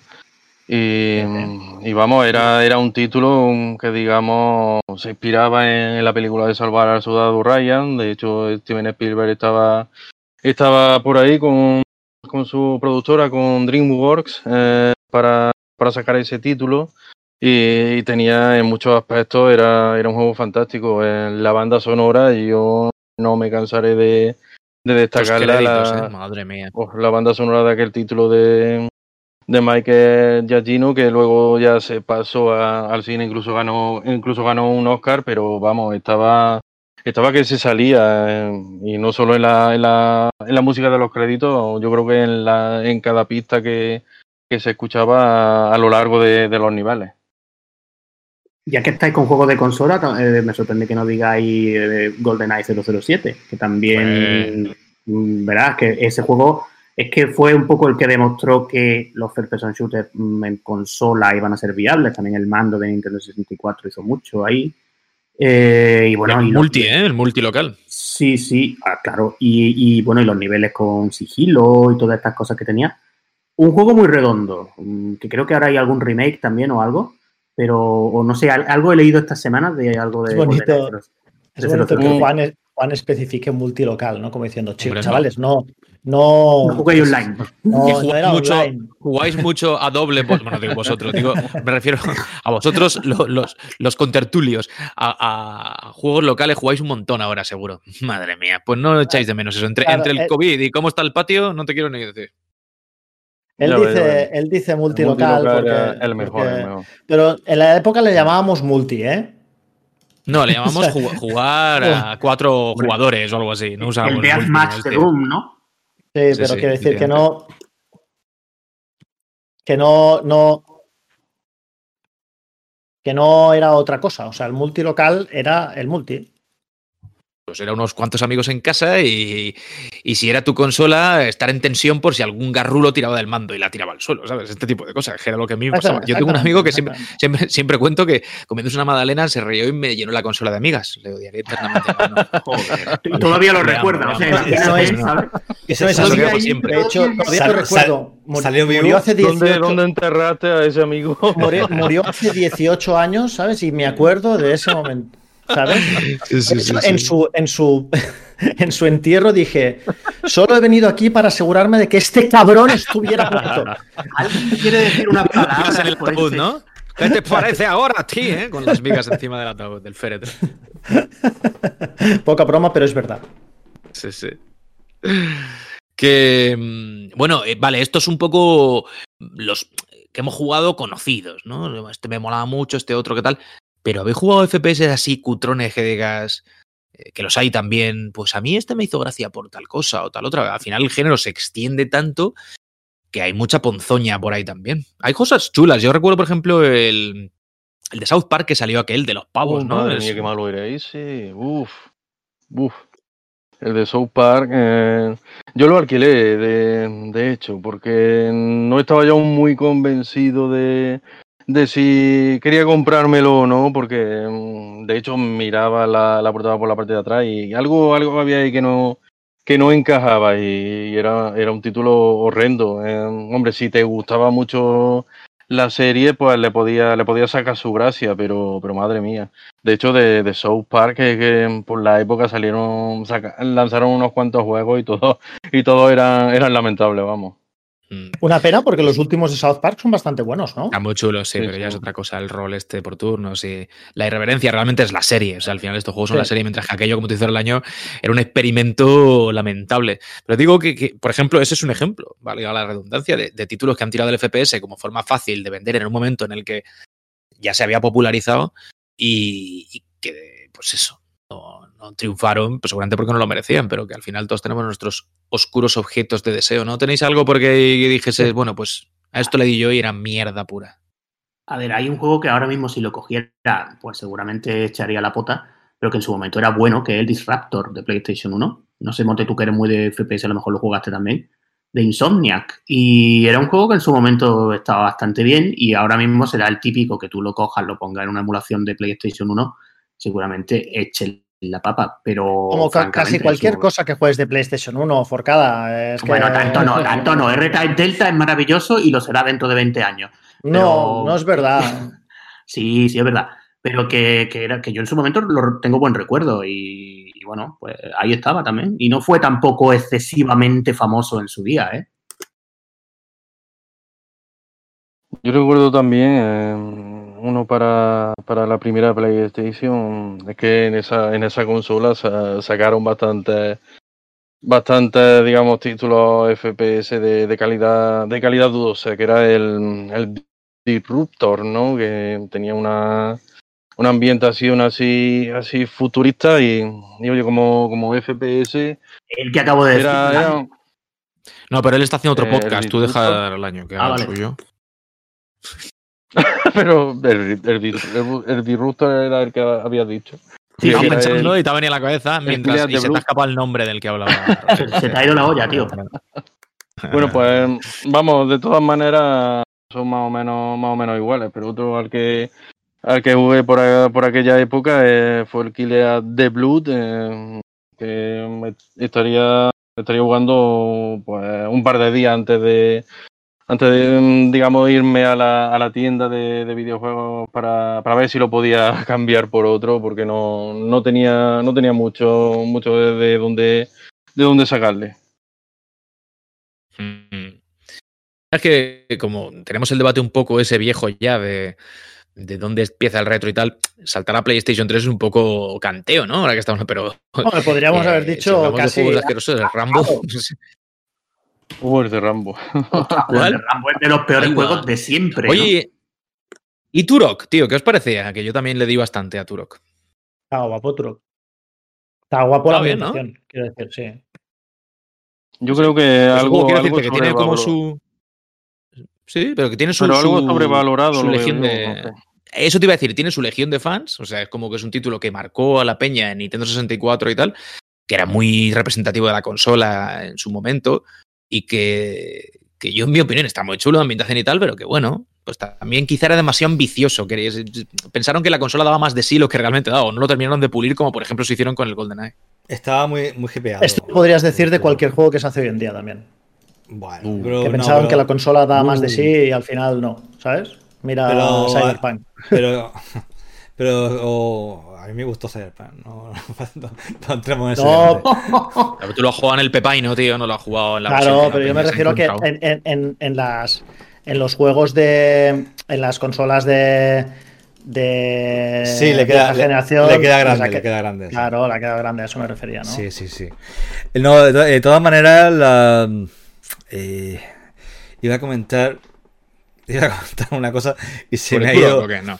Ah, no, sí, Sabaturo, que no, que, que eh, también era una época en que el aficionado de Nintendo 64 eh, estaba un poco desesperado por que hubiera un pelotazo. ¿eh? Yo recuerdo a mm. Turo como con que el aficionado de Nintendo 64 que estaba, estaba con un poco de ansiedad por, por ver un, que hubiera un pelotazo porque no llegaban los juegos con la con la cadencia un poco de. con la frecuencia que, la gente esperaba y veía.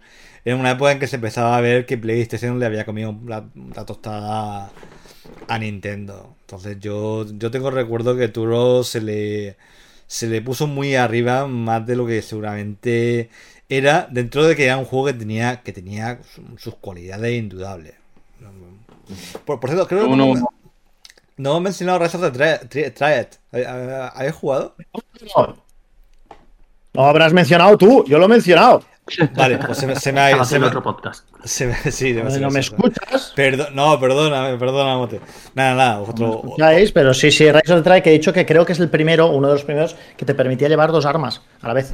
Hmm, en plan aquí. Vale, vale, cierto. Sí, era, a mí es un juego que me gustó muchísimo dentro del, digamos, el fenómeno matanazis de, de digamos, de de la época y yo no sé, lo, conservo en gran cariño ¿no? y creo que es uno de los juegos que, se conservan con, eh, con cariño de, los que vivimos aquella época. ¿no? no sé exactamente el por qué, o sea, no puedo decirte exactamente ahora mismo qué es lo que hacía este juego especial, pero, pero vamos. Muy festivo, muy festivo. Recuerdo que era muy, muy exagerado y no, no, no daba era así como muy violento, pero era una violencia muy como que era muy, muy cómica. En plan, explotaba, salía un brazo volando, un ojo o algo así, y, era como muy, muy festivo. Y otra cosa, no sé, no, eh, hemos, no, hemos hablado, de, a lo mejor sí hemos hablado y me he despistado, me podéis corregir, lo que ha sido Doom para el fenómeno de, de con vinculado a Doom, porque yo no sé si vosotros jugaste a la versión a las versiones de prueba, lo que era el concepto de, ser. Eh, yo sí, yo sí. Incluso ya te digo que recuerdo haberla visto en, en kiosco, que te, te traían el primer, los, primer, episodio, del juego. Eso era un concepto muy, muy revolucionario y Doom fue el gran, creo que fue el gran abanderado de, de, ese fenómeno que era, que era un poco, no era ni siquiera una demo, era en plan, mmm, esto se va a distribuir, por lo que hacemos es lo que se, intenta distribuir una parte del juego y si queréis el juego completo, pues mm, mm, mándanos dinero a... Todo muy... Mm, que era un que, no sé, me llama la atención porque era una cosa que ahora está como muy establecida y tenemos muchos métodos de pago y tenemos PayPal y tenemos historia. Pero en aquel entonces, pues mucha gente conseguiría el juego así, jugando en los ciclos de distribución, encontrando el juego este Vamos a probarlo y tal. Ostras, qué juegazo. Oye, pues el primer episodio tengo que pagar tanto para desbloquear el juego completo. Bueno, obviamente mucha gente directamente lo, piratería. No, no, vamos a, engañarnos a nosotros mismos a esta altura. Pero bueno, eh, tuvo, movió, por lo que se movió mucho en el ámbito de Serwell y, y, popularizó bastante ese movimiento antes de que saliera el juego a nivel, a nivel comercial, ya con su caja, etcétera. Sí, se, se convirtió en algo caja salió el 2, ¿no? Con caja, yo creo que el 1 llegó a salir con caja. Eh, pues bueno, el 1 creo que también. Yo imagino, imagino, que sí, a lo mejor a posteriori o a lo mejor alguna versión con, con más mapa o algo así. yo, recuerdo el, el, Doom 2, seguro. El Doom 2 seguro. El Doom 2 seguro. Sí. Sí, vamos, digamos que la versión server era eso, era para, a lo mejor para distribuirlo por, por lugares alternativos en los que no solían verse, verse videojuegos también.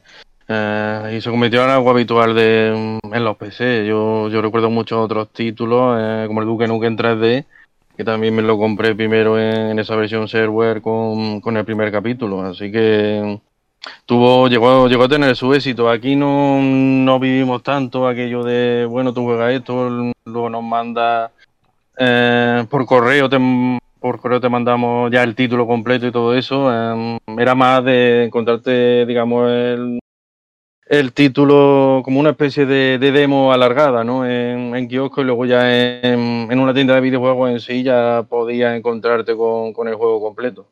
También aquí no lo vivimos tanto porque, bueno, Doom la primera vez que salió creo que se subió a una BBS, que esto era internet arcaico prototípico, y entonces, que tampoco teníamos aquí la misma conexión, ni la misma conectividad, ni las mismas redes. Esto en Estados Unidos lo distribuyeron mucho a través de las universidades y de, bueno, que ellos tenían, estaban más avanzados a nivel de pasarse cosas por ordenador, que es que estamos hablando de 1993. ¿eh?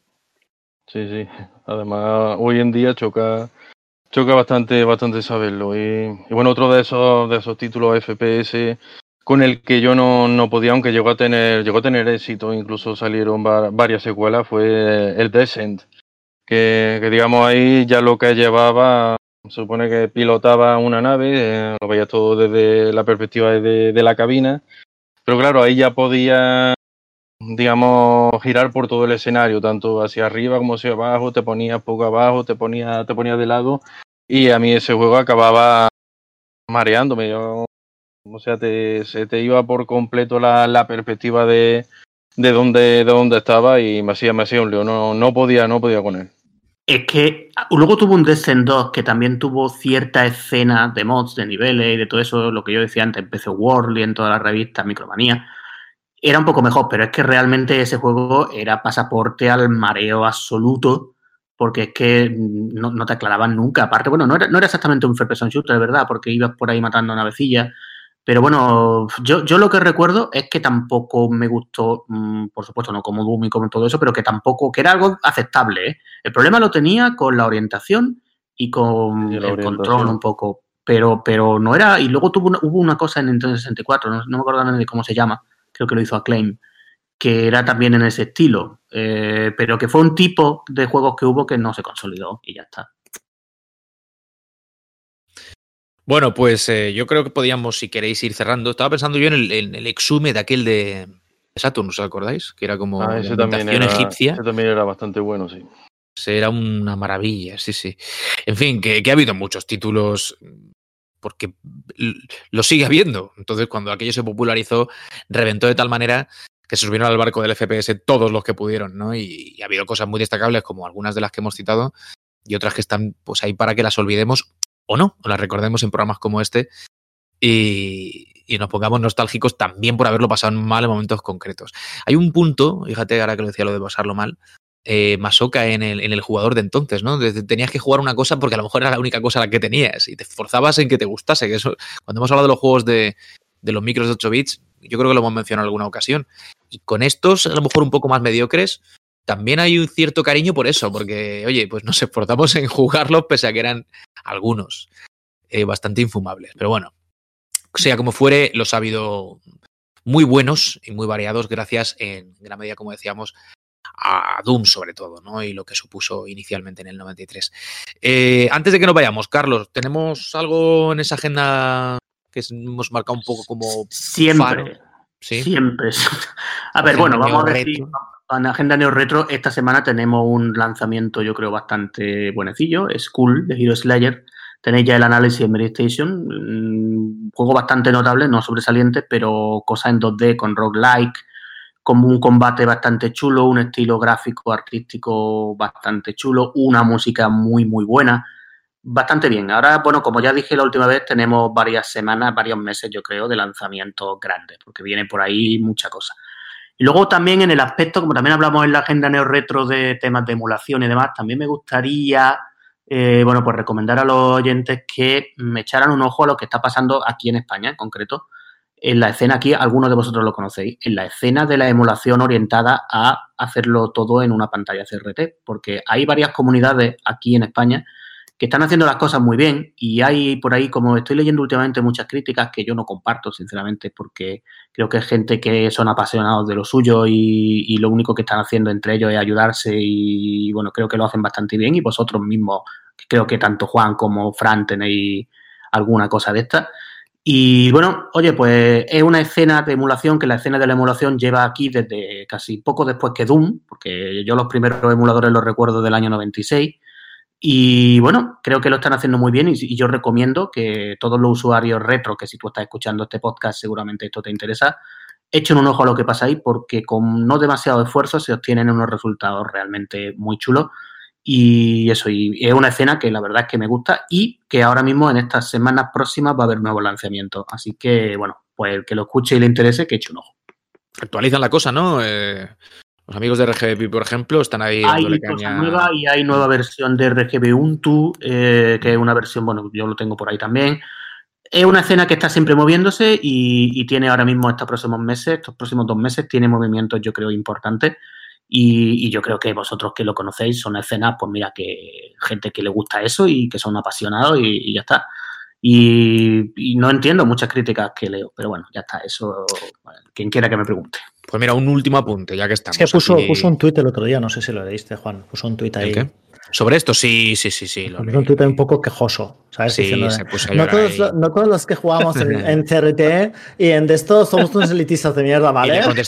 Y le contestaron, y, dijo uno, pues eso, decir eso ya es elitista. No sé cómo era, pero había uno ahí que le No, pero no, todos, no, todos, los que queremos jugar con Skylights bien hechas y con CRT y con cuatro, ¿sabes? Somos unos elitistas de mierda. Yo le dije, hombre, a ver, un, un poco sí.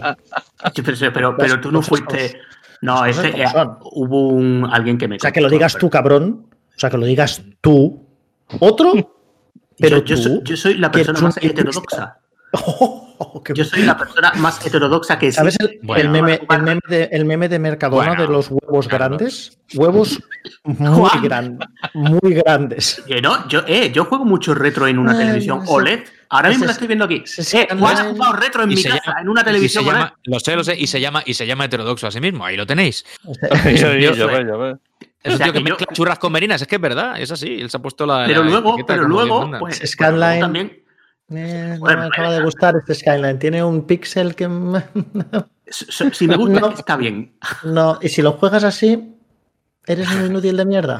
Yo no quiero decir nada, no me gusta insultar, pero eres un inútil de mierda. Adorno que ponéis vosotros. Yo nunca he dicho, yo juego en OLED y en CRT. No lo digo. retro del palo. que va insultando a la gente, ¿sabes? bueno, bueno, bueno, cuidado. En fin, escuchadme. Eh, yo decía al principio lo de Chris y, su cacharrillo, ¿no? El último de los, de los que ha desarrollado ese Everdrive Pro, que es brutalísimo. También caro, las cosas como son. Es tecnología punta dentro de lo que es el mundo del, Everdrive y del, del, cartucho SD, ¿no? Como queráis llamarlo. Y de Doom, ¿no? Esa versión que ha salido para Mega Drive, que movía un poco el motivo por el cual hoy traíamos el juego al programa. Pero quiero también muy, muy rápidamente hablar de que en ocasiones, casi siempre, el 99% de las veces YouTube te sugiere cosas en base a su algoritmo un poco meh. Dice, bueno, como has visto un vídeo de tal, te voy a sugerir 50 vídeos de cuál, que se le parece a tal, y dices, no, gracias YouTube. Bueno, pues el otro día me sugirió, creo que fue a través, ya te digo, de sugerencias de YouTube, diría que sí. Eh, me sugirió un, vídeo de un pues, un señor creo que sueco, quiero recordar de memoria, al que me suscribí inmediatamente, que yo he citado, por cierto, hace poquito en Twitter, que está currándose el hombre una demo. De momento no es más que una demo, pero más allá de lo que es en sí de momento el, el producto que está haciendo de Street Fighter 2, ya lo digo.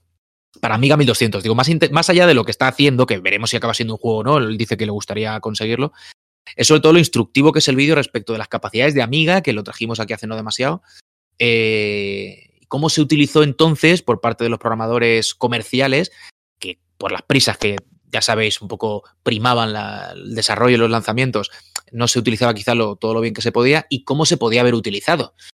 Eh, llama la atención con qué claridad lo explica y, el maquinón que era amiga cuando alguien que entiende de lo que llevaba dentro te lo, te lo pone un poco pues, clarito y fácil de entender. Así que nada, eso simplemente, si me seguís en Twitter, ya digo, mi histórico debe estar que no hace mucho que hablé de ello para que podáis acceder. Es que no tengo ahora mismo el nombre, si lo tenéis alguno de los compis que estáis ahí, genial, si no, pues ya te digo, en mi, en mi Twitter está.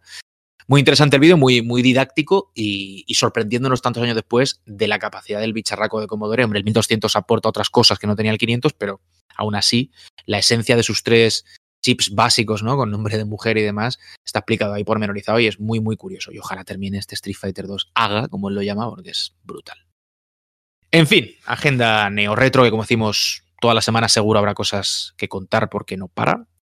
Con la que poner fin a este programa eh, primera persona, este First Person Podcast, ¿no? ¿Cómo sería esto? Un FPP, ¿no? ¿O qué? es nombre de mascarilla, ¿no? Efectivamente, efectivamente. ¿Veis? Como nos traiciona el subconsciente. Llevamos todo el día con el chisme, el bozal en la cara y no hay forma de quitártelo de la cabeza. Un abrazo, Fran, tío.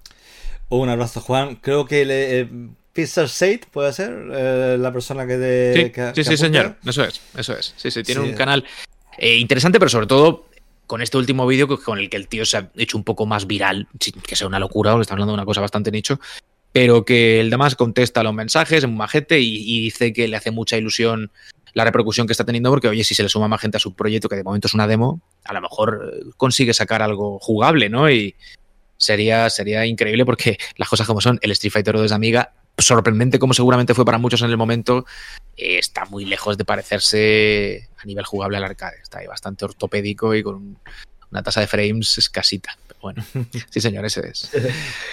15 días, tío, Fran. Nada, un abrazo, nos vemos dentro de 15 días. Aunque aquí el retro en Mary nunca, nunca para. Hoy he escrito sobre los 30 años de, de Lemming, que fue el, cuando, ah, bueno, el 14 de febrero. ¿Tenemos el próximo programa o qué? Podría estar bien, ¿eh? ¿Lo prometemos o no? Sí, Lo dejamos ahí un poco ahí. lo dejamos un poco abierto, lo dejamos un poco abierto, y, pero bueno, está, está ahí porque también es un juego que merece eh, amplio debate y amplio amplia celebración. Así que bueno, lo dejamos ahí. Y nada, por lo dicho, un, placer enorme vuestra compañía y nos vemos en 15 días. Cuidaos. Mote, un abrazo, tío. Ha sido un placer. Uh, este, este programa está bien porque, tío, o sea, es que el FPS, hubo una época en que solo se hacían FPS, tío, y hemos recordado algunos y espero, espero haber, eh, o esperamos haber tocado un poquito la fibra de, ¿no? La fibra sensible como cada, como cada, mm, la verdad es que como cada programa, ¿verdad? Pero en este en especial porque mm, fue un género muy importante, especialmente en los 90, y hemos querido compartirlo con, vosotros. Mi mejor amigo sabe lo que decía con el, con, creo que era con el Doom, bueno, no sé, con uno de los FPS eh, coetáneos un poquito, ¿no? Decía que no los podía jugar porque se mareaba, tío. Era ese tipo de persona. No, yo no puedo.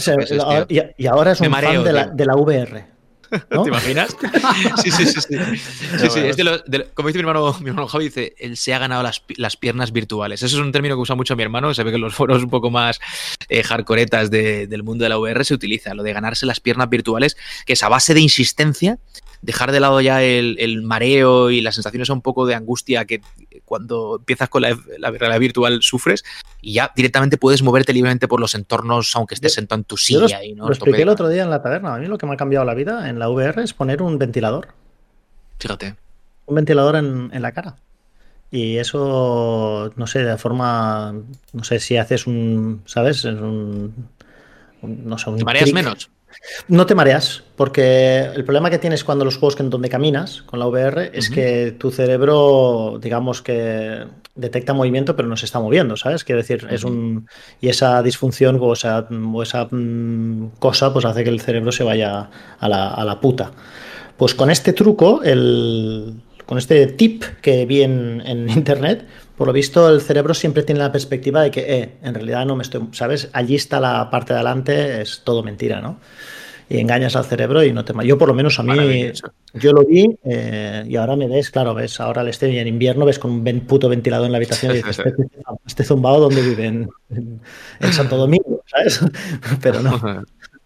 Alucinante, no lo he probado, pero lo intentaré, lo intentaré. Aunque también te digo que con Quest, por ejemplo, te puedes mover un poco. Entonces, bueno, pues ya estás ahí en otra, sí. en otra historia, ¿no? Sí, pero, sí. pero sí, sí, yo las primeras partidas con las, los primeros kits de desarrollo de Oculus que mi hermano también tuvo, que los ha tenido todos el tío. Eh, decía, ¿pero cómo puedo jugar a esto, tío? Si yo en 10 segundos me quiero ir al hospital, me quitaba el casco y me había quedado monger, pero, pero profundo, o sea, una cosa muy seria, tío. Ahora es yo, otra me historia. yo, me, yo me mareé heavy ¿eh? la primera vez, o sea, yo jugué al Alix y tuve que poner el teleport porque el mareo era gordo. Sí, no, no, es, es, pero... es, es, serio, es serio. Bueno. bueno. un día hablamos de realidad virtual incipiente también. Que sí, sí, este va, colega, va. El, de, el, de, las migas, se compró un dispositivo de realidad virtual que daba cosica verlo. ¿eh? No, y tenemos a Garayo que tiene, que tiene todos los títulos de realidad virtual que existen en el mercado. Madre mía, chaval. Está, no hablo por hablar. Cabezas, ¿eh? No hablo por hablar, ¿sabes? sé, sé de lo que hablo. Ostras. Relayo, un abrazo, tío. Hay que ver, hay que ver cómo gusta sufrir con esto de, de la realidad, de la realidad virtual.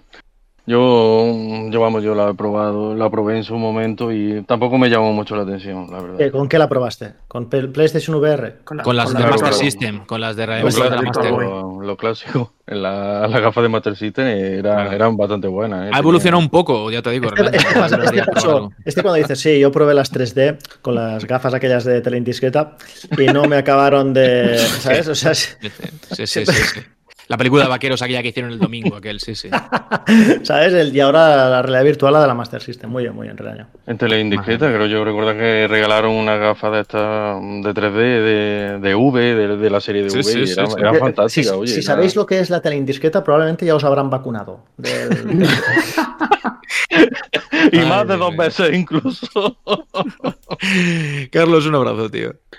Un abrazo de nada, un buen rato aquí recordando este género cuando este género era un credo pues universal, porque yo la verdad es que después tampoco he sido tanto de first person shooter, he, escuchado, he jugado algunos después, algunos también de Wolfenstein de lo último, algún Borderlands con participación de Juan Arena y todo eso, pero la verdad es que durante la época de Doom sí que era yo un asiduo, así que nada, espero que la gente sea igual de heterodoxa que yo soy con el retro. Sí, sí, igual, igual, igual, igual. Lo mismo. En fin, gentes que nos escucháis, que tenéis a bien acercaros cada 15 días o cada semana, si lo hacéis a Meri Podcast como marca y no solamente por oírnos a nosotros, cosa que se entendería. Eh, muchísimas gracias por confiar en este quinteto de añejos con tertulios y esperamos reencontrarnos con vosotros, como digo, en un par de semanitas con más temas eh, anclados en el pasado, pero muy, muy presentes, como sabéis. Un abrazo grande y hasta entonces, chao, adiós.